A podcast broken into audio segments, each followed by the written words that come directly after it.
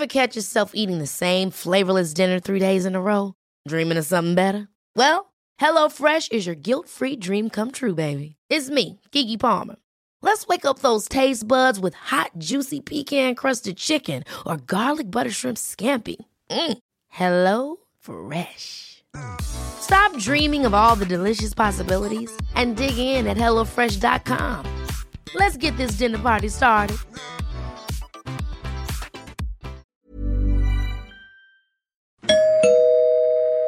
Werbung.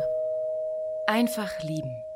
Einfach glücklich und zufrieden, bis dass der Tod sie scheidet. Das ist noch immer die Idealvorstellung vieler Paare. Im Alltag aber begegnen Paare oft immer wieder den gleichen Konflikten, hängen sie in immer wiederkehrenden Mustern fest. Die Paartherapeutin Anna Wilitzki zeigt, wie Paare diese Konflikte erkennen und lösen können. Ihr Hörbuch Einfach lieben ist dabei äußerst unterhaltsam und fundiert und zeigt an vielen Beispielen aus Wilitzkis Praxisalltag, wie eine gute Liebesbeziehung gelingen und der Zauber vom Anfang der Beziehung neu belebt werden kann. Das Hörbuch erscheint als Download und im Streaming bei Argon Balance und als Buch im Rowold Verlag. Werbung Ende.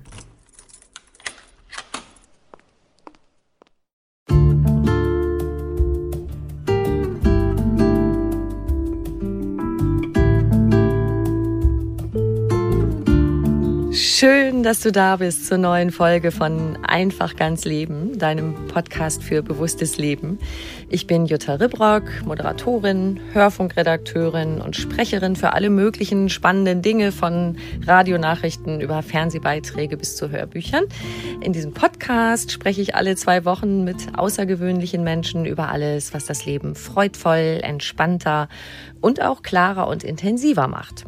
Heute ist bei mir Lea Dom. Sie ist Psychotherapeutin und hat gemeinsam mit ihrer Kollegin Mareike Schulze die Psychologists for Future gegründet, in Anlehnung an die Klimabewegung Fridays for Future. Und die beiden haben ein Buch über die Klimakrise geschrieben. Es hat den Titel Klimagefühle wie wir an der Umweltkrise wachsen, statt zu verzweifeln. Und ich ergänze mal, was jede und jeder Einzelne von uns beitragen kann, um den Klimawandel abzumildern. Auch das steht in Leas und Mareikes Buch und auch darüber sprechen wir heute. Viel Freude beim Hören.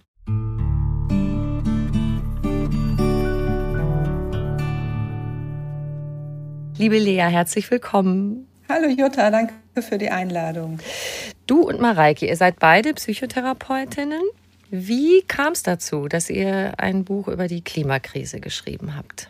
Ja, im Grunde hat es damit angefangen, dass wir ja als erstes die Psychologists for Future gegründet haben. Das war 2019, als die ganzen Klimaproteste größer und größer wurden und wir irgendwie den Eindruck hatten, das hat was mit Psychologie zu tun, da müsste unsere Berufsgruppe auch was zu sagen. Und dann hat sich innerhalb von kurzer Zeit im Grunde das sich für uns schon so dargestellt, dass wir auch auf Öffentlichkeitsarbeit setzen müssen, weil uns klar geworden ist, das ist ein Thema, was ganz viele Menschen betrifft, was uns alle angeht und wo wir mit unserem Wissen einfach was beizutragen haben. Und da waren wir natürlich total dankbar für die Gelegenheit, dass wir dieses Buch veröffentlichen dürften. Mhm. Ähm, Im Moment ist ja tatsächlich viel, es gibt so einen Begriff gerade, Stapelkrise ist davon die Rede. Also, dass sich wirklich mehrere Krisen gleichzeitig entwickelt haben und übereinander stapeln. Also Corona, der russische Angriffskrieg gegen die Ukraine, Inflation, Artensterben, Erderwärmung. Also, jede dieser Krisen ist für sich genommen ja schon echt ein Brett. Aber alles zusammen, da habe ich jetzt schon öfter gehört, dass man so sagt, eigentlich ist der Mensch psychisch gar nicht in der Lage, so viele Krisen auf einmal zu ertragen und vor allem zu bewältigen. Wie siehst du das? Ja, es sind natürlich herausfordernde Zeiten, da stimme ich absolut zu. Und ich glaube, dass wir uns möglicherweise, oder ich befürchte, dass wir uns ein Stück weit daran gewöhnen müssen, dass wir es mit mehreren Krisen gleichzeitig zu tun haben, die ich aber aus meiner Sicht gar nicht so sehr getrennt nebeneinander, sondern es gibt ja auch viele Zusammenhänge. Ne? Also zum Beispiel mit, mit den Abhängigkeiten von den fossilen Energien, von den Gaslieferungen aus Russland und so weiter. Ähm, aber auch also wie das mit der Klimakrise zusammenhängt. Gleichzeitig haben wir Corona als Pandemie. Wir wissen, mit voranschreitender Klimakrise nimmt die Wahrscheinlichkeit von Pandemien zu. Also es gibt tatsächlich ganz viele Querverbindungen auch dazwischen. Und wichtig ist jetzt aus meiner Sicht, dass äh, wir damit anfangen, womit wir am meisten zukünftige Krisen verhindern können, damit wir unsere Zukunft so schön wie möglich schaffen. Ja, wenn ich das richtig rausgelesen habe aus deinem Buch, dann betrachtest du, da, also sagen wir mal, es stört dich geradezu, dass diese Krisen, die ich gerade aufgezählt habe, in einem Atemzug und äh, genannt werden und als gleichwertig betrachtet werden. Wenn ich dich richtig verstehe, sagst du, eigentlich ist die Umweltkrise die Mutter aller Krisen. Ja, ganz genau. Also so könnte man es gut zusammenfassen. Ich glaube, die Gefahr ist, also in der Psychologie nennt man das Isolierung.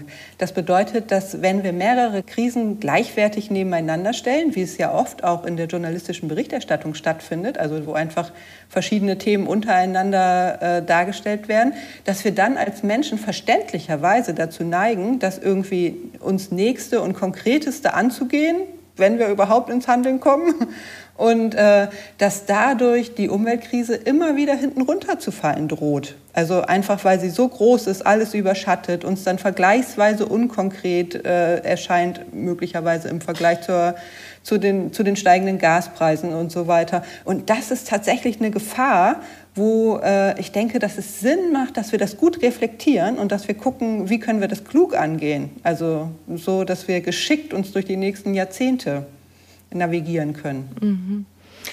Was ich so verrückt finde, ihr sagt ja auch, wir stecken eigentlich in, in, in der größten aller Menschheitskrisen. Also die, die Folgen, der, so wie ihr das formuliert, die Folgen der Klimakrise werden von Fachleuten größer als ein Krieg mit Massenvernichtungswaffen eingeordnet. Das muss man sich mal auf der Zunge zergehen lassen.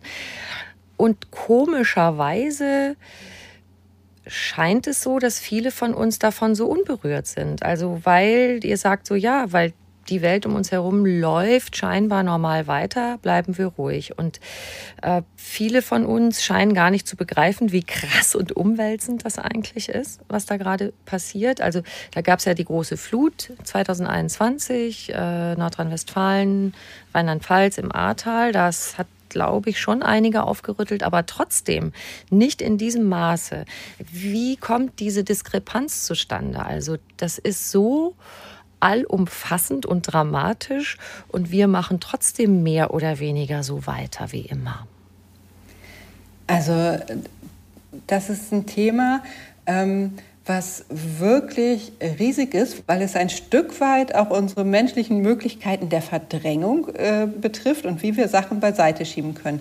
An dieser Stelle müssen wir dann auch aufpassen, dass wir nicht falsch psychologisieren, weil natürlich noch weitere Tatsachen hinzukommen, wie zum Beispiel dass uns äh, von PolitikerInnen ja auch suggeriert wird, wir haben die Lage im Griff, wir gehen das jetzt an, wir haben jetzt ein Klimapaket geschnürt und so weiter. Und äh, dass da eben auch so eine Gefahr besteht, dass wir uns davon verwickeln lassen und denken, ja super, dann ist ja alles gut. Ähm, und wir einfach einen permanenten Abgleich mit den naturwissenschaftlichen Fakten brauchen. Aber nochmal zurück auf die psychologische Ebene. Ähm, wenn wir als Menschen nicht so richtig Handlungsmöglichkeiten wahrnehmen, mit denen wir uns wirksam fühlen können, dann ähm, ist, ist es naheliegend, dass wir das Thema beiseite schieben und dass wir uns lieber mit anderen Problemen beschäftigen, die vielleicht konkreter sind und lösbarer. Also sei es mit dem nächsten Einkauf oder wie wir hier irgendwas im häuslichen Umfeld regeln und so weiter. Das sind oft Themen, die uns viel näher betreffen. Da gibt es so eine Neigung, die heißt Present Bias. Das heißt, wir neigen dazu, das, was im Hier und Jetzt ist, einfach viel größer zu bewerten als das, was irgendwann in der Zukunft liegen könnte und so weiter. Und da die Aufmerksamkeit hinzulenken, ist schwer, zumal die Klimakrise eben auch Angst machen kann, ne, wenn wir uns damit beschäftigen. Also ich habe gerade schon, als du wieder dieses mit den äh, vergleichbar zu einem Krieg mit Massenvernichtungswaffen gesagt hast, habe ich auch schon wieder ein bisschen Gänsehaut bekommen das sind Fakten, mit denen wir uns nicht gerne auseinandersetzen. Das macht Angst, das ist unangenehm. Da, das, das kann einem wirklich schlaflose Nächte machen und das ist erstmal ganz verständlich. Und genau da wollen wir ja mit unserem Buch dann tatsächlich auch äh, in diese Lücke zielen, nämlich dass wir den Leuten sagen, hey, das, was du da fühlst, ist gesund und normal und es gibt Möglichkeiten, wie wir gut damit umgehen können als Menschen. Ich bin ja eine große, große Freundin von lösungsorientierten Betrachtungen. und ich, ihr habt ja auch ganz viele Vorschläge in eurem Buch, was auch jede und jeder Einzelne schon für sich machen kann. Lass uns gerade mal über das Hoffnungsfrohe sprechen und dann analysieren wir vielleicht gleich noch mal ein bisschen mehr, was diese, diese Diskrepanz ausmacht, ja, zwischen Bedrohung und diesem Nichthandeln. Viele Kleinigkeiten. Ich habe meine Mama sagt immer, viele wenig ergeben ein viel. ich liebe diesen Spruch. Was können wir so machen? Also wirklich, äh, du hast ja gerade Present Bias gesagt. Also was können wir äh, naheliegend in unserem Umfeld machen? Da finde ich total nett sowas wie lade deine Freunde ein und koch mal vegan. ja, äh super Stichwort. Und jetzt müssen wir vielleicht, bevor wir zur Hoffnung kommen, noch einen kleinen Schwenk machen, okay. weil ich glaube, dass das bei den meisten Leuten so abläuft. Wir nehmen das Problem wahr, wir denken, Mist, da muss ich irgendwie was tun und dann fangen wir an zu handeln. Und das ist ja auch gut so. Und dann gucken wir vielleicht in unserem direkten Umfeld, was kann ich hier machen? Wie kann ich vielleicht, also bei mir hat es auch so angefangen, wie kann ich anders einkaufen? Vielleicht kann ich fleischärmer kochen oder ganz und gar auf Fleisch verzichten und so weiter. Und wir fangen üblicherweise auf der individuellen Ebene an. Das heißt, bei uns uns selbst, weil es das ist, was uns am nächsten liegt und was wir auch gewöhnt sind äh, und uns zum Teil auch von außen so suggeriert wird, dass das der gute Ansatzpunkt ist. Ähm, und ich glaube, dass dann so ein Moment sich bei vielen Leuten einstellt, eher von Frustration und wo wir feststellen, mhm. Mensch, jetzt stelle ich mich hier um und äh, nehme vielleicht auch schon Einschränkungen für mich in Kauf und so richtig viel bringt es nicht. Da droht es dann oftmals eher in diese resignative, frustrierte Seite äh, zu gehen. Aber um dem was Hoffnungsvolles entgegenzusetzen, jetzt schließt sich der Kreis, ist es, glaube ich, aus meiner Sicht vor allen Dingen hilfreich zu gucken, was können wir gemeinsam machen und wo sind eigentlich die großen Hebel und was haben wir als Menschen eigentlich alles für Möglichkeiten. Und da haben wir echt richtig viele noch. Also die, die, Zeit läuft uns ein Stück weit davon. Wir müssen jetzt aktiv werden. Aber es tut sich schon in einigen Bereichen richtig viel. Also es gibt immer mehr Menschen, die irgendwie von diesem Thema alarmiert sind und ins Handeln kommen. Und wenn wir uns da umgucken, mit wem bin ich denn so unterwegs im Alltag? Zum Beispiel an meinem Arbeitsplatz oder bei meinen Hobbys, im Sportverein oder wo auch immer ich mich aufhalte. Wie kann ich da in diesen Gruppen, in denen ich sowieso drin bin, wie kann ich das da zum Thema machen? Und dann stellen wir fest, dass die Hebel plötzlich viel wirksamer werden, als wenn ich hier persönlich in meiner Küche rumeier, sondern dass wir auf einmal viel mehr erreichen können, wenn mhm. wir diese Klima- und Umweltthemen mit den Sachen verbinden, mit denen wir sonst so zu tun haben. Mhm. Ja, großartig. Das meine ich, das war auch mein Ziel mit dir im Gespräch, dass wir das sozusagen sammeln, das Individuelle, was kann man machen, was kann man gemeinsam mit anderen Menschen machen. Und du hast ja jetzt schon angedeutet, das bleiben wir mal gleich bei dem Thema, die Überzeugungsarbeit. Und da sagt ihr hoffnungsfroh in eurem Buch, das kriegt man auch hin, ohne den anderen äh, total auf die Nerven zu gehen. Ich erlebe das ja auch. Also ich bin eigentlich schon seit Jahrzehnten interessieren mich Umweltthemen total und habe es versucht, durch meine persönliche Lebensführung auch umzusetzen. War keine Ahnung, viel Fahrradfahren, öffentliche Verkehrsmittel, äh, Auto nur im äußersten Fall, wenn es dringend nötig ist und so weiter. Oder äh, auf der Herdplatte den Topf ähm, draufstellen, volle Pulle anstellen, aber Restwärme nutzen. Ja, wenn ich dann nach einem irgendwas, was ich gerade erhitzt habe, noch ein bisschen Hafermilch warm machen will, dass ich den Topf auf die Platte stelle, die noch warm ist und so. Genau. Und natürlich erlebe ich dann aber in meinem engeren Umfeld auch, dass das jemanden nervt. Wenn ich dann sage, guck mal, wir könnten doch den Topf noch schnell da drauf stellen und die Restwärme nutzen, so, oh, du wieder mit deinem Ökokram. Also, wie kriegen wir das wirklich gut hin, ohne anderen auf die Nerven zu gehen und sie sozusagen von dem Thema wegzuschubsen?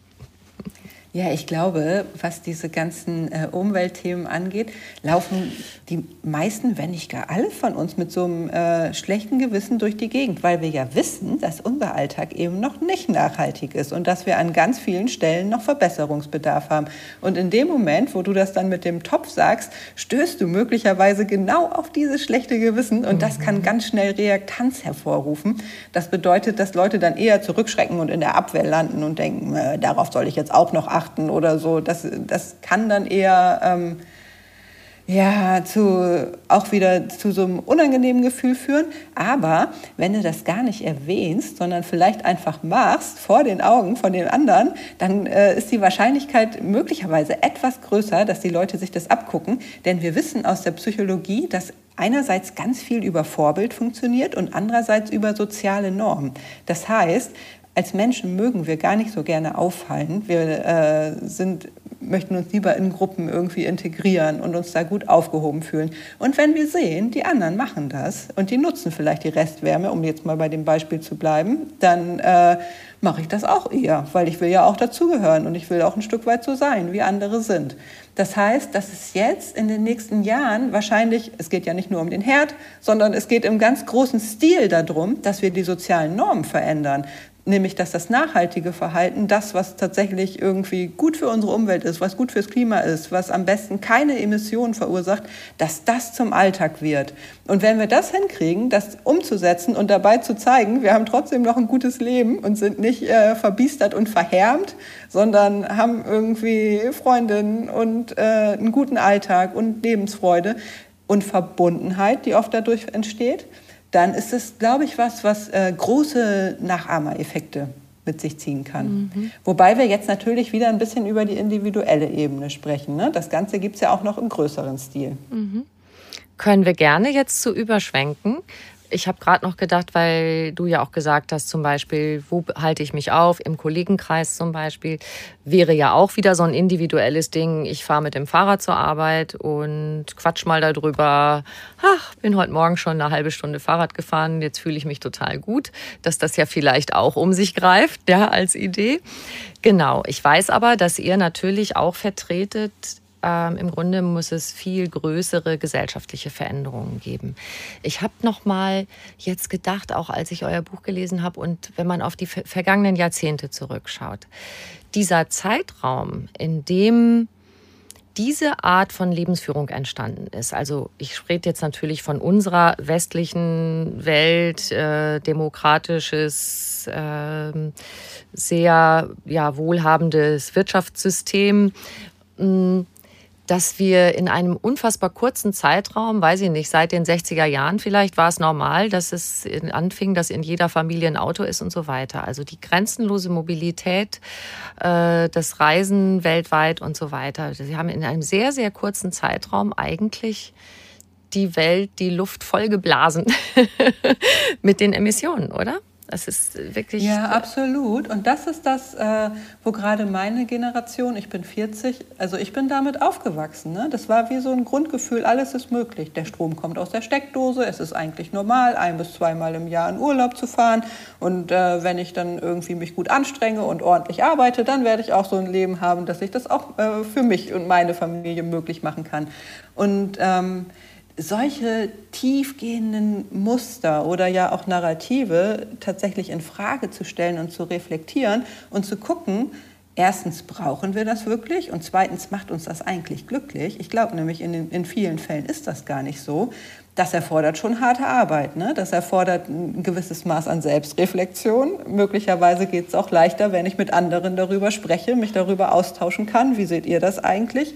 Und da wissen wir zum Beispiel auch als Psychotherapeutin, dass es ja viele Menschen in unserer Gesellschaft gibt, die sich zum Beispiel einsam fühlen und die das Gefühl haben, bei dieser hohen Geschwindigkeit und bei, bei dem, was uns da vorgelebt wird an Konsum, gar nicht mehr recht mithalten zu können, sondern eher auf der Verliererseite zu stehen. Mhm. Und äh, das ist ja Vermutlich was, also mir geht es zumindest so, was wir als Gesellschaft gar nicht wollen, sondern wir, wir wollen, wünschen uns ja irgendwie einerseits natürlich Sicherheit, aber andererseits auch Verbundenheit und irgendwie sowas wie Werte. Die meisten Menschen fühlen sich gut, wenn sie den Eindruck haben, ich lebe meinen Werten entsprechend, das und das ist mir wichtig und das kriege ich irgendwie umgesetzt. Dann fühlen wir uns ein Stück weit zufriedener und in uns selbst stimmiger. Und ich glaube, solche auch gedanklichen und gefühlsmäßigen Prozesse in Gang zu setzen. Darum geht es jetzt auch ganz viel in den kommenden Jahren. Ja. Wie kriegen wir das hin? Von vielleicht auch von diesem Verzichtgefühl hin zu, ich kann was dazu beitragen, unsere Welt lebenswert zu erhalten, dazu beitragen, unsere Lebensgrundlagen zu erhalten. Das ist ja eigentlich ein total schönes Ziel. Ja, ich glaube, dass der Verzichtsbegriff bei vielen eher so ein bisschen negativ konnotiert ist. Also wer verzichtet schon gerne auf genau. was, ne? wir hätten ja gerne alles und so, sondern dass es vielleicht eher darum geht, über Suffizienz zu sprechen. Wie viel brauche ich eigentlich wirklich? Macht es mich eigentlich als Lea Dom glücklich, wenn ich 40 Joghurtsorten bei Rewe habe? Ich stehe manchmal auch überfordert davor und denke, ja. was nehme ich denn jetzt? Also ist das wirklich was, was wir für ein gutes Leben brauchen? Also es kann ja auch dazu führen, wenn es so ein Überangebot gibt, ähm, dass es uns eher erdrückt und ein bisschen hilflos macht. Und ich würde denken, wenn wir Überkonsum abbauen, dann ist das erstmal nicht Verzicht, weil wir verzichten da auf nichts, was irgendwie dringend notwendig für uns ist, sondern eher sogar auf was, ähm, was Menschen Druck machen kann und was sich gar nicht immer nur gut anfühlt. Also das ist jetzt natürlich insgesamt ein bisschen differenzierter zu betrachten, aber ich glaube, an einigen Stellen können wir gut auf Sachen verzichten, da ist der Begriff wieder, ohne dass wir wirklich was verlieren, sondern ganz im Gegenteil, dass es eher wie, wie so ein Besinnen sich anfühlen kann, wie so ein, auch ein Stück weit mehr Wertschätzung mit reinkommt. Vielleicht ist die Schokolade leckerer, wenn es die nicht ganz so oft gibt, als wenn ich sie jeden Tag mir eine Tafel reinzwiebel. Gut, dass die Dinge was Besonderes bleiben, ne? Ja. Genau. Ähm, auch da sind wir jetzt wieder immer an diesem Punkt zwischen Individualität und großen Strukturen. Jetzt gehe ich mal auf das ganz Große. Was wünschst du dir von politischen Entscheiderinnen, was sie da auf den Weg bringen können? Ich wünsche mir, dass die Klimakrise, dass die Umweltkrise in all ihren Auswirkungen ernst genommen wird, dass die naturwissenschaftlichen Fakten Grundlage ihres Handelns werden, weil ich mir wünsche, dass die Zukunft für meine beiden Kinder gesichert wird und dass sie ein gutes Leben haben können, ein sicheres, gutes Leben. Und ich glaube, dass äh, wir uns da ein Stück weit ehrlich machen müssen, inwieweit das äh, so erreicht werden kann, weil im Moment entspricht der Kurs der Bundesregierung noch überhaupt nicht dem, was Wissenschaftlerinnen empfehlen und was sie uns raten, um eine sichere Zukunft zu schaffen und auch nicht dem, was beispielsweise im Pariser Abkommen beschlossen wurde.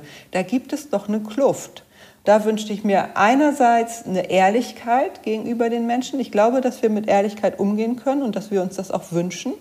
Und ähm, Andererseits, was ich mir auch wünschen würde, wäre tatsächlich Bürgerbeteiligung. Wir wissen aus, äh, aus ersten Versuchen zu äh, Bürgerinnenräten beispielsweise, dass wenn Leute Entscheidungen treffen, die nicht so sehr von Geld- und Machtfragen beeinflusst werden, sondern die darüber aufgeklärt werden, eine Fortbildung bekommen, wie, was es da so zu entscheiden gibt und wie so die Rahmenbedingungen sind, dass äh, die Entscheidungen dann wirklich wegweisend ausfallen. Ganz, ganz toll, sehr gemeinwohlorientiert. Ähm, und wenn wir das mit einbauen könnten, dann glaube ich, dass das das Potenzial hat, unsere Demokratie eher zu stärken, die ja per se auf Partizipation beruht. Was wäre denn die Richtung? Weil die aktuelle Bundesregierung die treibt das ja voran, dass sowohl Windenergie als auch Photovoltaik ausgebaut wird. Also dass wir schon schneller, als das vielleicht vorher passiert ist, in Richtung der erneuerbaren Energien gehen. So, was ich bei dir raushöre, sagst du, das reicht nicht. Was wäre es ganz konkret, was es bräuchte? Ich glaube, die Entwicklung geht in die richtige Richtung, aber wir haben ein Zeitproblem. Es geht ja darum, das zu beschleunigen. Ähm, von naturwissenschaftlicher Seite würde ich lieber auf die Leute verweisen, die sich damit auskennen, also die wirklich wissen, in welchem Stil äh, wir das brauchen, mit welchen Zahlen, welche Punkte und Zielgrößen da erreicht werden müssen. Da gibt es Leute, die sich da gut eingearbeitet haben und das liegt der Bundesregierung meines Wissens auch auf dem Tisch. Äh, die haben ja ihre Beratergremien und so weiter, auf die sie da zurückgreifen können. Ähm, wenn ich mich eher auf die psychologische Komponente ähm, wieder zurückbesinne, was ich ja besser kann, weil das einfach mein Themenbereich ist, dann würde ich mir wünschen, dass es uns gelingt, mehr als Menschen darüber ins Gespräch zu kommen, was für Veränderungen uns da eigentlich bevorstehen. Und da ähm, haben tatsächlich diese Beratergremien für die Bundesregierung auch schon äh, was zugesagt. Die haben nämlich gesagt, dass wir vor einer gesellschaftlichen Transformation stehen, die auf Einsicht, Umsicht und Voraussicht beruhen muss. Und das ist im Grunde was ganz Neues, weil die großen Transformationen in der Gesellschaft in der Vergangenheit eher, da sind wir so reingestolpert. Ne? Also zum Beispiel mit der industriellen Revolution, das hat mhm. einfach neue Möglichkeiten geschaffen, die wurden dann größer und größer.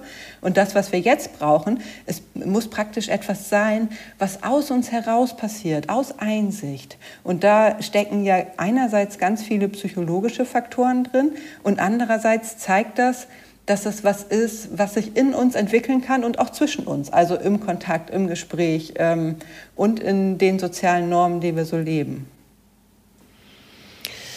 Ich fand jetzt ansatzweise sogar, dass da die Kommunikation von einzelnen Vertretern der Bundesregierung schon ganz gut war. Ich will jetzt hier nicht so Namen nennen und äh, weißt du, dass es nicht parteipolitisch wird, aber so in der Richtung wie Leute, das und das erwartet euch. Wir können euch zum Teil unterstützen, aber nicht alles von euch nehmen. Das fand ich schon sehr, sehr gut.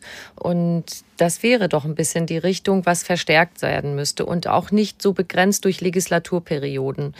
Das ist ja oft auch das Problem.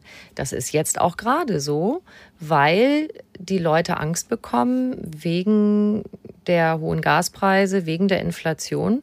Plötzlich purzeln Beliebtheitswerte von Politikern, die gerade noch Top of the Pops waren und dann rutschen die runter, weil sofort Misstrauen da ist. Das ist vielleicht auch das Thema Vertrauen.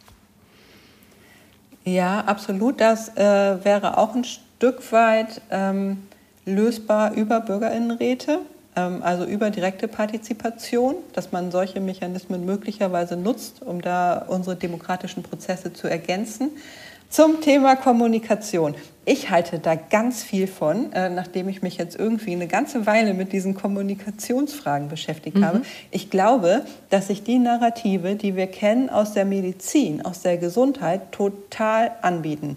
Denn ähm, wenn wir über die Klimakrise und über die Umweltkrise sprechen, wie über einen medizinischen Notfall, dann der es ja tatsächlich ist. Also wir haben, wir müssen jetzt ganz schnell in Veränderungen kommen. Ähm, dann hat das verschiedene Implikationen, die ganz hilfreich sind. Also zum Beispiel wissen wir, dass wenn es einen medizinischen Notfall gibt, die meisten von uns kennen das aus Erfahrung, vielleicht haben wir das mal im Familienumfeld oder so erlebt, dass sich dann Prioritäten verschieben, dass dann plötzlich Sachen hinten angestellt werden, die wir vielleicht geplant hatten, dass wir mit den Möglichkeiten, die wir in dem Moment haben, irgendwie eine Lösung finden müssen. Und äh, wenn jemand auf der Straße kollabiert, dann müssen die Leute irgendwie aktiv werden, die jetzt nun mal da sind und müssen da ins Handeln kommen kommen. Und ein bisschen so ähnlich ist es mit der Klimakrise. Wir haben dieses Problem jetzt vor uns. Es ist ein Notfall insofern, dass wir wissen, dass wir viel Zeit brauchen, um diese Transformation hinzukriegen und dass wir nicht mehr viel Zeit haben. Das heißt, wir müssen Gas geben. Wir müssen die Leute, die jetzt gerade das wahrnehmen können, die das merken, dass das ein Notfall ist, müssen aktiv werden und den anderen helfen, die möglicherweise einbeziehen und, zu, und sagen, das und das muss jetzt gemacht werden, wir müssen jetzt aktiv werden. Und noch ein letzter Punkt. Wir wissen aus der Medizin inzwischen auch, dass es hilfreicher ist, den Menschen die Wahrheit zu sagen, ja. als eine Diagnose vorzuenthalten. Früher, noch in den 70er Jahren oder so, wurde das in der Medizin so gemacht, dass wenn jemand beispielsweise eine schwere Krebserkrankung hatte, dass dann die Ärztinnen gekommen sind und gesagt haben, das kriegen wir schon wieder hin, Herr Müller oder so. Also die haben eher probiert, so ein optimistisches, positives Narrativ zu vertreten, obwohl es gar nicht wahr war. Und da wissen wir inzwischen, dass das nicht hilfreich ist. Dass es besser ist, dem Herrn Müller oder zu sagen, das ist eine schwere Erkrankung und Sie werden vermutlich daran sterben. Das sind Ihre Möglichkeiten. Weil dadurch kann er selbst wieder äh, die Kontrolle insofern gewinnen, dass er selbst gestalten kann. Wie möchte er jetzt diese Zeit verbringen? Welche Behandlung möchte er noch machen? Wie möchte er mit seiner Familie umgehen? Und äh, wir werden jetzt nicht durch die Klimakrise alle sterben, zumindest nicht sofort. Aber dass wir die Wahrheit sagen, wie ernst es ist, ich glaube, das ist wirklich wichtig. Und das ist auch was, was wir Menschen zumuten können und auch müssen. Da kommt auch das mit der Selbstwirksamkeit ins Spiel. Das heißt, wenn mir jemand sagt, so sieht die Sache aus, habe ich überhaupt die Chance zu entscheiden, wie ich mich dazu stellen will, wie ich handeln will und weitermachen will. Absolut. Also die Handlungsmöglichkeiten werden ja auch nur dann wirksam sein können, wenn wir wirklich wissen, wie die Lage ist. Ne? Wenn wir das gar nicht ganz und gar einschätzen können, dann ist es kein Wunder, wenn wir zu irgendwelchen äh, kleinen Verhaltensänderungen, ich verzichte heute auf die Plastiktüte greifen, ähm, weil wir denken, nur damit tue ich auch schon ein bisschen was so, und wirke dem Problem entgegen. Aber das ist eben einfach was, was gar nicht mehr ausreicht heute, sondern wir müssen in viel größerem Stil aktiv werden. Kannst du das so ein bisschen beschreiben, wie diese Umwälzung, diese Transformation aussehen würde, die du dafür notwendig hältst und die vielen Experten, über die du sprichst, natürlich auch? Ja, das habe ich mir nicht als Lehrdumm persönlich ausgedacht, sondern ich habe mich da äh, ganz gut eingelesen. Also, ich glaube, dass das insoweit stattfinden kann, also mh, hm, verschiedene Punkte. Erstmal das, was wir vorhin schon einmal kurz berührt hatten thematisch. Ich glaube, dass es unglaublich hilfreich ist, wenn, wenn wir als Menschen gucken, was kann ich eigentlich, was mache ich eigentlich gerne und wie kann ich das mit Klima und Umwelt verbinden. Also bei mir ist es jetzt zum Beispiel die Psychologie, da ist es irgendwie naheliegend, dass ich mein psychologisches Wissen einfließen lasse und gucke, wie kann ich das jetzt nutzbar machen mit Blick auf diese Transformation. Und bei dir wären es vielleicht, äh, wie kann ich einen guten Podcast aufnehmen, der dieses Thema ja. berührt. Also das dass du das praktisch so zum Thema machst und auch ein Stück weit zum Inhalt deiner Arbeit.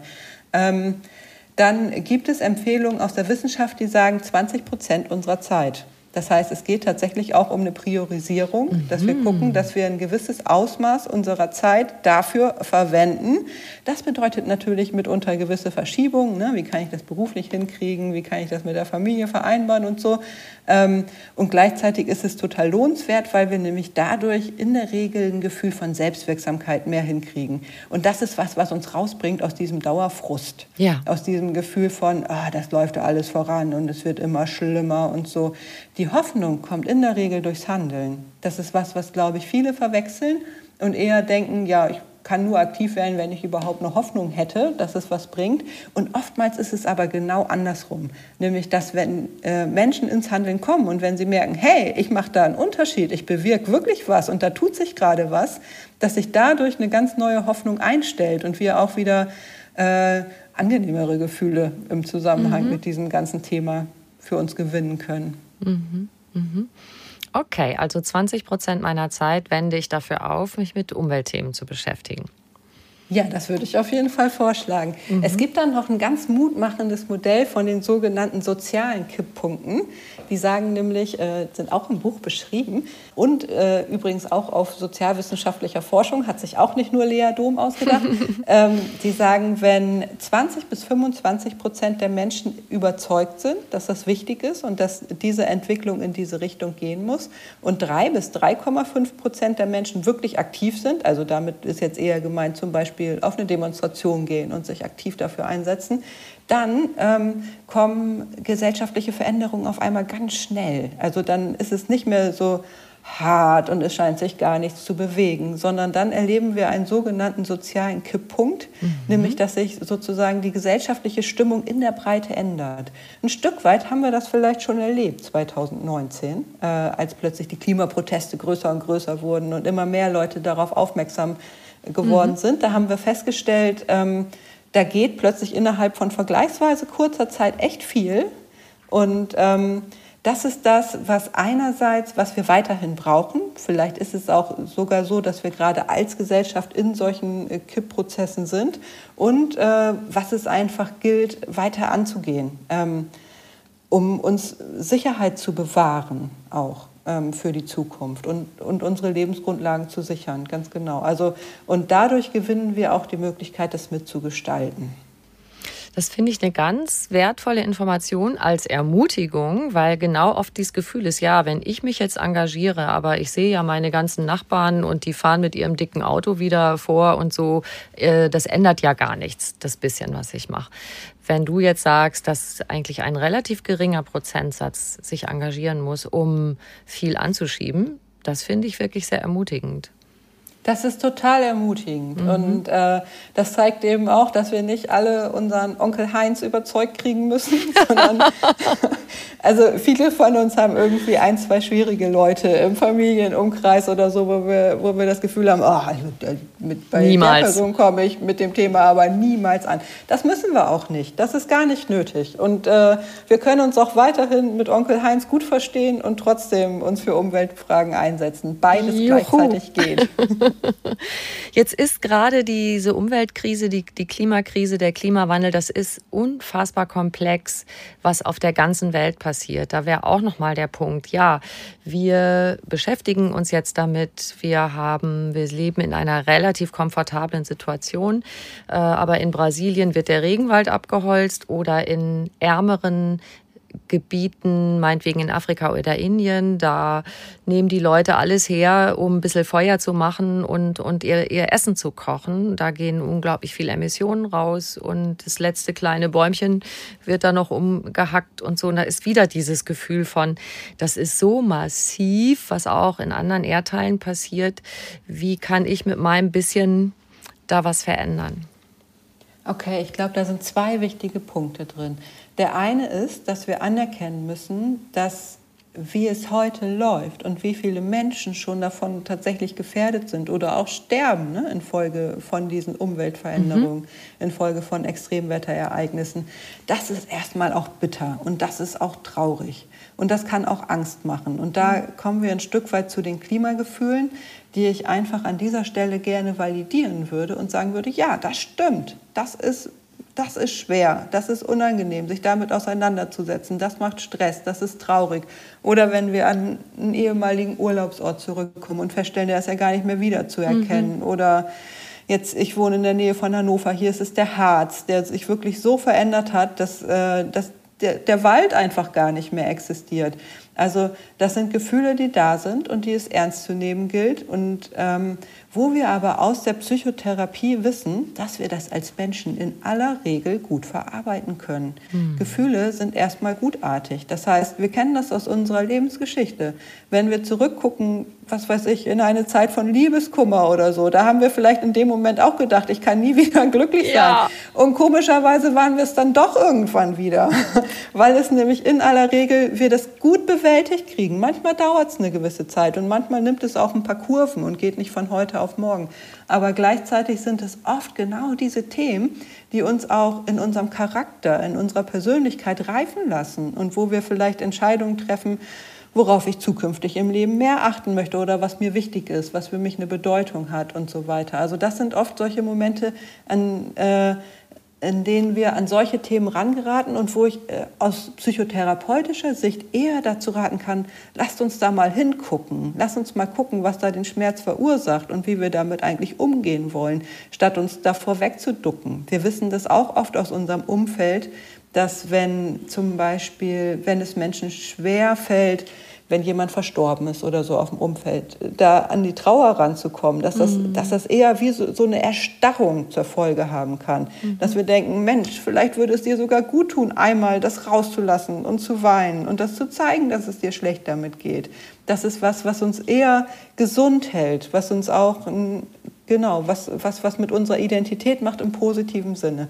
Also da würde ich grundsätzlich äh, dazu raten, die Gefühle erstmal zu nehmen, wie sie sind und die anzugucken. Sie sind gesund und normal und wir kriegen das hin. Wir können das als Menschen. Wenn sich jetzt jemand durch unser Gespräch ermutigt fühlt, sich mehr mit Umweltthemen zu beschäftigen, was kann man so als erste Schritte tun? Wo kann ich mich informieren über Umweltthemen? Wie finde ich vielleicht auch Gruppen, wo ich mich anschließen kann und so weiter? Was sind da deine Tipps? Ja, das ist ganz interessant, weil das ist jetzt eigentlich der zweite Punkt. Ich hatte bei der letzten Frage gesagt, das sind zwei Punkte und dann hatte ich den zweiten vergessen, aber jetzt Aha. weiß ich ihn wieder. Äh, und der passt super zu der Frage, weil ich glaube, wenn wir damit anfangen, uns mit Umwelt- und Klimafragen und so weiter auseinanderzusetzen, dann hat das manchmal so einen Effekt, äh, dass es uns fast erschlägt und mhm. wir denken, puh, das ist ja so kompliziert. Also das, da muss ich erst mal bestimmt ein halbes Jahr lesen, bevor ich so ja. weit in die Thematik eingedrungen bin, dass ich da in irgendeiner Form aktiv werden kann. Und da äh, würde ich gerne sagen, aus psychologischer Sicht, nee. Also weil nämlich das Wissen in der Breite durchaus da ist. Also die meisten von uns hatten das in der Schule irgendwann, dass es das gibt mit dem Klima und wie das verursacht wird. Da muss man auch gar nicht die ganze komplizierte Physik dahinter verstehen, wobei sie so kompliziert dann auch wieder nicht ist, sondern dass wir ähm, mit Blick auf die auf Klima- und Umweltfragen, und da können wir zurückkommen zu diesem letzten Bild, uns eher so ein bisschen befinden wie in so einer Situation von einem Verkehrsunfall, nämlich gaffen und abwarten ist dann das Schlechteste, was man machen ja. kann, sondern äh, tatsächlich macht es Sinn, mal irgendwo anzufangen. Und es muss gar nicht immer perfekt sein. Ich glaube, dass bei der Klimakrise äh, es einfach viel, viel hilfreicher ist, erstmal irgendwo anzufangen und zu gucken, okay, das kann ich jetzt ganz konkret mal angehen, das kann ich mal ändern, da kann ich vielleicht irgendwie in meinem Sportverein mal was ansprechen und dann geraten wir ganz automatisch an, an, an Hürden oder an Themen, wo wir denken, Mensch, da weiß ich vielleicht noch gar nicht genug drüber und dass wir uns damit dann konkret beschäftigen. Ich glaube, so kommen wir viel besser voran, als wenn wir irgendwie probieren, auf der Couch in unserem Wohnzimmer erstmal fünf Fachbücher zu lesen, um das besser zu verstehen, sondern dass es eher hilfreich ist und auch motivierender ist, wenn wir das im Handeln machen und am konkreten Beispiel. Und da dürfen wir auch Fehler machen.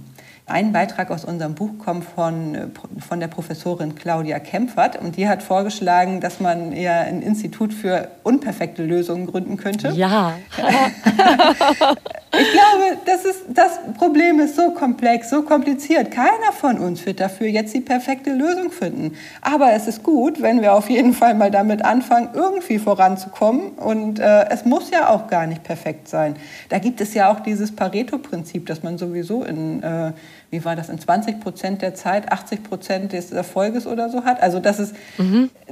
lange Rede, kurzer Sinn, dass es sich einfach lohnt, mal loszulegen und dann zu gucken, was davon funktioniert, was davon funktioniert nicht. Und dann können wir unseren Kurs ja auch hier und da wieder anpassen. Und das ist auch okay, wenn wir mal irgendwas machen, was sich dann am Ende doch nicht als so grandios herausgestellt hat. Liebe Lea, wenn uns jetzt Menschen zuhören äh, und sich denken, ach ja, ich möchte mich da auch gern engagieren, aber ich habe noch nicht so recht Ahnung, wie. Was kann ich machen? Es gibt ja zum Beispiel Gruppen, auch die ganzen For Futures Gruppen. Ja, äh, dadurch, dass Mareike und ich bei den Psychologists for Future engagiert sind, können wir natürlich die For Future Gruppen ganz besonders empfehlen. da ist ja auch wirklich für jeden was dabei, sei es Parents for Future oder ganz toll finde ich auch den Schwarm for Future, wo man sich immer in Zweier-, Dreier-Teams zusammentut und dann mit den Bundestagsabgeordneten des jeweiligen Wahlkreises spricht. Da äh, gerne mal nachschauen im Internet, wie das da so läuft. Aber es gibt natürlich auch ganz viele andere Möglichkeiten, wie wir an eine Gruppe kommen können, die zu uns passt. Da können wir vielleicht einfach gucken, wovon fühle ich mich angesprochen, was passt zu mir. Oder wir nehmen die bestehenden Gruppen, in denen wir uns sowieso aufhalten, also sei es am Arbeitsplatz oder im Sportverein, dass wir gucken, wie können wir das Klimathema da implementieren. Und zwar am besten nicht nur durch so eine einmalige Aktion. Also wenn ich jetzt zum Beispiel im Kindergarten arbeite und denke, hey, das kann doch irgendwie nicht sein mit den ganzen Elterntaxis, dass man nicht nur einen Tag macht, äh, an dem die Eltern dann mit dem Fahrrad kommen und die Kinder, sondern dass wir uns überlegen, wie können wir das grundsätzlich ändern? Wie können wir dieses Problem mal angehen? Und da geraten wir dann ganz leicht, ganz schnell auch an so Verwaltungshürden und müssen vielleicht Gespräche mit dem Bürgermeister führen oder dergleichen. Und da einfach mal dran zu bleiben und das durchzuziehen, das lohnt sich total. Ja, ich habe gerade das vor mir gesehen. Ich war mal in der Elterninni, ehrlich gesagt. und wie wir dann mit den Eltern besprechen würden, ähm, dass es doch ganz toll wäre, wenn jetzt alle mit dem Fahrrad kämen. Und ich höre schon die Stimmen, die sagen, ja, aber ich bin da auf dem Weg zu meinem Arbeitsplatz, der 20 Kilometer entfernt ist. Ich kann da nicht mitmachen. Da gibt's natürlich schon Hürden zu überwinden. Ne? Total, ganz genau. Aber wir müssen an die alle ran. Es nützt ja nichts. Und es gibt ja ganz tolle Ideen da auch schon. Ne? Also einerseits kann man natürlich Fahrgemeinschaften bilden. Es gibt aber auch diese Fahrradbusse zum Beispiel in den, Nieder in den Niederlanden, wo Kinder einfach, ich glaube, da passen sechs oder acht Kinder drauf, äh, gemeinsam auf so einem äh, Fahrradbus sitzen und dann so eine Strecke bewältigen können. Und äh, die Kinder sind dadurch viel fitter, weil sie Bewegung haben, weil sie frische Luft haben. Die kommen im Kindergarten an und haben schon ein ganz anderes äh, ganz anderes Grundgefühl. Aber ich will mich nicht zu sehr an diesem Beispiel festbeißen, weil es ja einfach, egal wo wir unterwegs sind, egal womit wir uns beschäftigen, die Klimakrise oder generell die ökologischen Krisen, die strahlen in jeden Lebensbereich. Und wir müssen an alles ran, eins nach dem anderen. Und da äh, hilft es einfach schon mal anzufangen. Ich finde so konkrete Beispiele immer toll, wenn man, vor allem wenn man auch so ein bisschen ratlos davor steht. Also ich würde ja gern was machen, aber ich weiß nicht wie. Deshalb trotzdem total vielen Dank für dieses Beispiel. Und du hast ja persönlich auch ähm, so ein besonderes E-Bike. Erzähl das ja, bitte noch. ich habe ein E-Bike mit einer verlängerten Sitzbank, auf dem man zwei Kinder mitnehmen kann. Meine Kinder sind acht und zehn. Und äh, da können wir zu dritt drauf fahren. Das geht super leicht. Damit kann ich sogar hier zwischen den Dörfern durch die Hügel, bei uns ist es ein bisschen hügelig, äh, solche Strecken bewältigen. Den Kindern macht das sogar mehr Spaß als Autofahren. Mein Sohn, der will überhaupt nicht mehr Auto fahren, weil er nämlich viel lieber mit dem Ding fährt. Es hat ein bisschen dieses Moped-Gefühl von früher, meiner Jugend in den äh, 90er Jahren. Genau, und wir haben es tatsächlich geschafft. Äh, ich lasse gern Leute Probe fahren und zeige das auch immer mal, dass wir inzwischen, ich glaube, acht von den Dingern hier auf dem Dorf haben. Toll. Und dadurch werden Zweitautos ersetzt. Ne? Und äh, da müssen wir hin. Das ist großartig. Das ähm, muss man eben auch noch mit dazu sagen, dass du auf dem Land lebst. Ich lebe in der Großstadt und ich kann natürlich äh, großartig tönen und sagen, oh, ich fahre immer öffentlich und was habt denn ihr alle? Aber oft auf dem Land kommt der Bus ja vielleicht zweimal am Tag. Und bis äh, man sich entscheidet, einen Zweitwagen stehen zu lassen, muss der Bus eigentlich 20 Mal kommen. Und das ist wieder so schwer finanzierbar. Deshalb finde ich solche individuellen Sachen natürlich toll. Und man kommt ja auch oft vom Kleinen ins Große. Ich habe schon verstanden, dass du und Mareike uns alle gerne hinschubsen möchtet, dass wir in größeren Zusammenhängen uns engagieren. Und das finde ich auch ein super Appell und Impuls. Wir können ja trotzdem noch mal ein bisschen auf den Kleinscheiß gucken. Also mein Lieblingsbeispiel von dir habe ich ja schon ganz am Anfang äh, erwähnt. Lade Leute ein und koche vegan für deine Party. als eine kleine, als einen kleinen Schritt im persönlichen Leben. Ja, unbedingt. Ne? Ich hatte einen ganz tollen Geburtstagsparty dieses Jahr komplett vegan. Einige haben es, glaube ich, gar nicht gemerkt. ähm, aber da ist es ja gar nicht mehr nur auf der individuellen Ebene, nämlich wenn es uns gelingt, andere dazu einzuladen. Ne? Und das irgendwie, dadurch setzen wir neue soziale Normen. Es ist was anderes, wenn ich probiere, für mich alleine vegan zu kochen und mich daran zu tasten. Oder ob ich das auch wage, wenn ich zum Beispiel Besuch von meinem Freundeskreis, von der Familie und so weiter kriege. Oder vielleicht den nächsten Kuchen am Arbeitsplatz, äh, den ich ausgebe, dass der vegan ist. Mhm. Das hat eine andere Wirkung. Ähm, weil dadurch äh, das zur neuen Normalität wird. Und das ist das, was wir brauchen, ne? weil wir es eigentlich gewohnt sind, in eher umweltschädlichen Normalitäten uns zu bewegen. Und damit dann zu zeigen, hey, das geht auch anders und das Leben ist dadurch gar nicht viel schlechter, sondern der Kuchen ist trotzdem lecker oder so, das macht schon einen Unterschied. Ja. Aber äh, Kleinscheiß hin oder her. Also ich denke, äh, ab und zu gilt es auch, sich zu fragen, arbeite ich gerade da eigentlich an der richtigen Stelle? Ist das eigentlich wirkungsvoll für das, was wir brauchen? Oder kann ich mich nochmal hier und da in eine andere Richtung bewegen? Und alles gleichzeitig darf sein. Genau. Solange wir dranbleiben. Ja, Genau, nochmal ein bisschen Kleinkram, gebrauchtes Spielzeug tauschen oder verschenken, habe ich bei euch noch gelesen. Und ich habe gerade meine inzwischen schon erwachsene Tochter besucht, die in Frankfurt lebt, ich in München, sie in Frankfurt. Und die hat sich fast ihre komplette Wohnung mit gebrauchten Möbel eingerichtet, die alle wie neu aussehen. Und das fand ich toll. Hat sie gesagt, ja, ist doch klar, das kannst du dir alles auf den Portalen zusammensammeln, ne? Ich hatte als Mutter so einen ganz komischen Moment, als ich angefangen habe, das zu machen, dass ich wie so innerlich mich gefragt habe, darf ich das eigentlich? Darf ich meinen Kindern was zu Weihnachten oder zum Geburtstag schenken, was gebraucht ist und möglicherweise auch schon Gebrauchsspuren hat? Nehme ich denen dadurch die Freude am äh, Geschenke auspacken und so weiter? Und äh, Jetzt im Nachhinein denke ich, was für ein absurder Gedanke, denn ich sehe, dass sie natürlich genauso Freude daran haben. Ne? Es, letztlich steht sogar mehr das Produkt an sich oder das Spielzeug an sich im Mittelpunkt als dieses äh, Verpackungsbrimbamborium, was wir uns einfach umwelttechnisch gar nicht mehr erlauben können. Und ähm, ich merke, dass sie auch Freude haben, wenn die einfach mit ihren Freundinnen tauschen. Also ja. Dadurch wird es neu ne? und hat irgendwie dann einen neuen Reiz. Das, das immer gleiches Spielzeug verliert ja eh schnell den Reiz. Aber ich glaube tatsächlich auch, dass das wieder so ein typisches Beispiel ist, wo wir neue soziale Normen brauchen. Ne? Mhm. Also weil dann ist es schon noch so, wenn die zu Kindergeburtstagen eingeladen sind oder so, dass ich mich, dass ich mich frage, ist das jetzt okay, wenn ich denen irgendwas von hier mitgebe, wo ich weiß, dass das einladende Kind sich drüber freut, weil die da gerne mitspielen, oder komme ich dann als Rabenmutter rüber? Und ich glaube, da müssen wir tatsächlich mutig sein und das mal angehen. Auch diese immer diese Mitnehmtüten und so, da kriege ich echt zu viel. Das ist ja Plastikschrott, der irgendwie nach zwei Tagen in der Ecke liegt. Mhm. Ja. Jetzt gehen wir, machen wir mal die Brücke zur, zur Politik. Was wünschst du dir von EntscheiderInnen in der Politik? wie sie Wände anstupsen?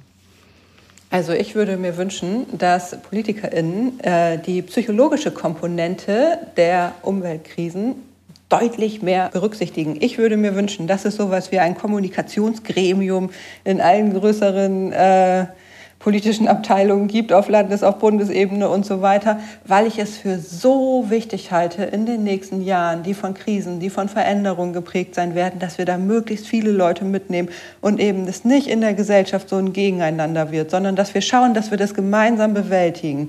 Und dafür braucht es Kommunikation und dafür braucht es auch eine Kommunikationsstrategie. Und ich glaube, dass gerade dieses äh, vermeintlich geisteswissenschaftliche, was Psychologie übrigens mhm. nicht nur ist, wir haben ja auch viele naturwissenschaftliche Komponenten, dass das äh, oftmals zu wenig berücksichtigt wird, dass wir schauen, wie können wir Menschen mitnehmen, wie können wir den Leuten klar machen, dass es jetzt nicht anders geht, dass es auch zu unserem Vorteil ist, wenn wir das jetzt angehen. Und ähm, da braucht es Strategien. Und das würde ich mir aus psychologischer Sicht total wünschen, und dann natürlich grundsätzlich raus aus den Fossilen. Ne? Also mhm. da geht gar kein Weg dran vorbei. Genau, und da sind auch wieder wir im Spiel. Wir können ja auch was tun, um PolitikerInnen darauf aufmerksam zu machen, dass wir uns das wünschen. Brief schreiben an meinen Bundestagsabgeordneten oder Abgeordnete zum Beispiel. Ja, absolut. Politische Partizipation in jeder Hinsicht. Das ist genau das, was wir jetzt in den nächsten Jahren und Jahrzehnten brauchen. Also das ist ja ein Wandel und äh, da steht selbst in diesen Berichten vom Wissenschaftlichen Beirat an die Bundesregierung zu globalen Umweltveränderungen steht, dass es dann besser gelingen kann, wenn wir eine starke Zivilgesellschaft haben, mhm. wenn wir Bürgerinnen haben, die sich einsetzen, die partizipieren, die ihre Meinung kundtun.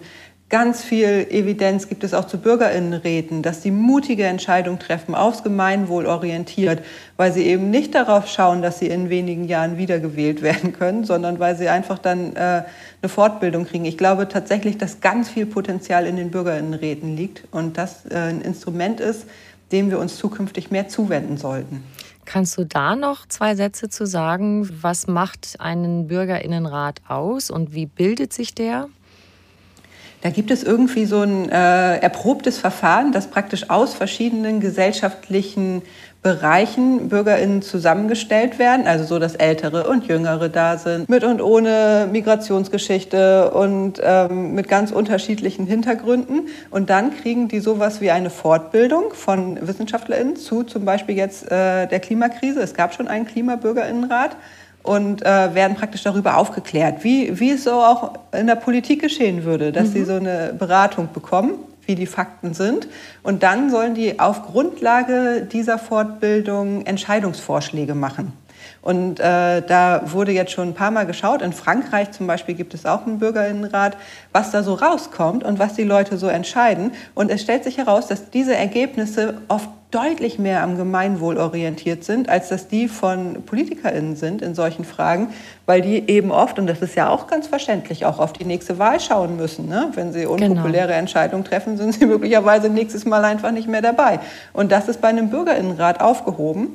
Und äh, da werden mutige und gleichzeitig ähm, ja, ganz bedachte. Also die, die, man stellt fest, dass die Leute das sehr ernst nehmen und mhm. ja auch zu Recht. Das ist ja ein ernstes Thema. Und dann sitzt da ein Busfahrer neben einer Krankenschwester und die überlegen gemeinsam, wie könnte man das jetzt mit Verstand angehen. Also finde ich eine ganz tolle Idee. Klingt toll. Lass uns ein bisschen schwelgen. Wenn alles möglich wäre. Das ist eins meiner, meiner Lieblingssätze, auch von einem meiner Gesprächspartner hier in, bei Einfach ganz Leben, äh, Veit Lindau, der sagt das immer. Stell dir vor, wenn alles möglich wäre, du hättest keine Begrenzung. Liebe Lea, was ist deine Utopie, deine Vorstellung von einer Gesellschaft, die sozial, ökologisch und wirtschaftlich in Balance ist, wo das alles einfließt, was du schon dargestellt hast in unserem Gespräch? Ich würde mir wünschen, dass wir mit Vorsicht und Nachsicht miteinander umgehen, dass wir uns nicht so viele Vorwürfe machen, wenn Sachen schiefgehen. Das ist eine Zeit des Wandels. Es wird einfach hier und da werden Sachen schiefgehen, sondern dass wir zusammenhalten und dass wir gemeinsam auch parteiübergreifend Lösungen finden und äh, das nicht mehr wie so ein Gegeneinander wahrnehmen, sondern eher wie eine Frage, der wir ja tatsächlich gemeinsam als Menschen gegenüberstehen. Also ich glaube, dass diese ökologischen Krisen auch was haben können, dass sie uns wieder mehr verbinden miteinander und das, also mehr Solidarität schaffen, das ist was, was ich mir sehr wünschen würde. Ähm, und gleichzeitig, was ich mir auch wünschen würde, und das liegt, glaube ich, an meinem Ärger, den ich oft auch habe, ist, dass gerade so verkrustete Machtstrukturen oder Regeln, die, im, die jetzt nach irgendwie ein paar Jahren gar keinen Sinn mehr zu machen scheinen, dass sowas mal hinterfragt wird. Mhm. Und dass wir mal schauen, brauchen wir das eigentlich noch oder können wir das nicht inzwischen viel besser? Schön. Und ich habe am Schluss immer noch eine Frage an meine Gäste und Gästinnen. Die möchte ich dir auch gern stellen. Was ist für dich persönlich Glück? Für mich persönlich ist es Glück, äh, in einem ruhigen Zimmer auf einer gemütlichen Couch zu sitzen und ein gutes Buch zu lesen. Und dazu komme ich im Moment viel zu wenig. Äh, und das wünsche ich mir, dass ich dazu einfach immer wieder die Gelegenheit habe und ich kann sie mir ja auch selber schaffen. Aber ich glaube, ich weiß nicht, ob das bei, bei also ich glaube, das sind tatsächlich mehr Menschen, als wir denken. Das Glück braucht kein Wochenende in Mallorca, sondern Nein. das sind oft eher die einfachen Dinge. Auch wenn ich mit meiner Familie zusammen bin, sehe, die Kinder sind glücklich und zufrieden und haben ein gutes Leben, dann bin ich auch glücklich. Das macht mich froh als Mutter. Ja, das ist wunderbar. Ich danke dir, liebe, liebe Lea, für dieses schöne Gespräch und die tollen Anregungen. Ganz lieben Dank. Danke für die Einladung.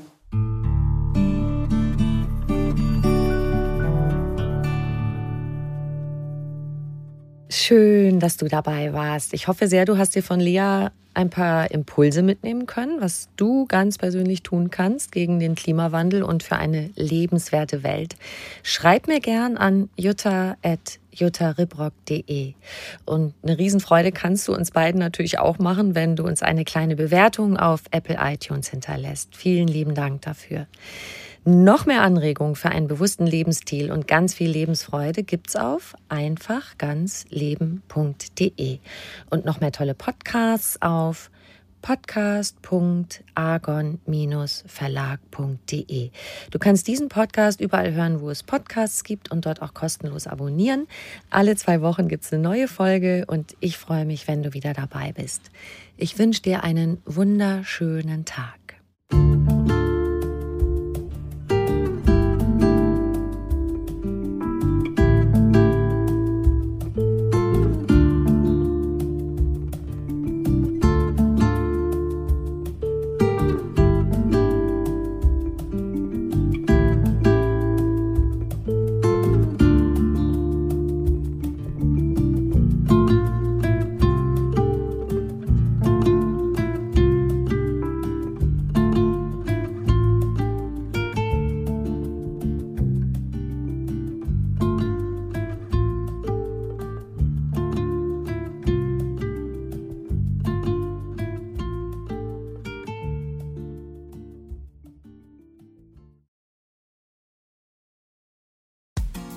Frauenstimmen. Klagen, lachen, klüger werden. Ich bin Ildiko von Kürti, ich bin Buchautorin und Journalistin und in meinem Podcast spreche ich alle zwei Wochen mit lebensklugen und mutigen Frauen über das Loslassen und das Aufbrechen, das Verlieren, das Suchen und das Finden. Ich bin stolz darauf, wie viele wunderbare Frauen bereits bei mir zu Gast waren. Unter ihnen Stefanie Stahl, Maria Furtwängler, Annika Decker oder Gerburg Jahnke. Und ich freue mich auf alle, die noch kommen. Ihr könnt Frauenstimmen überall dort hören, wo es Podcasts gibt. Herzlich und hoffentlich auf bald. Eure Ildiko.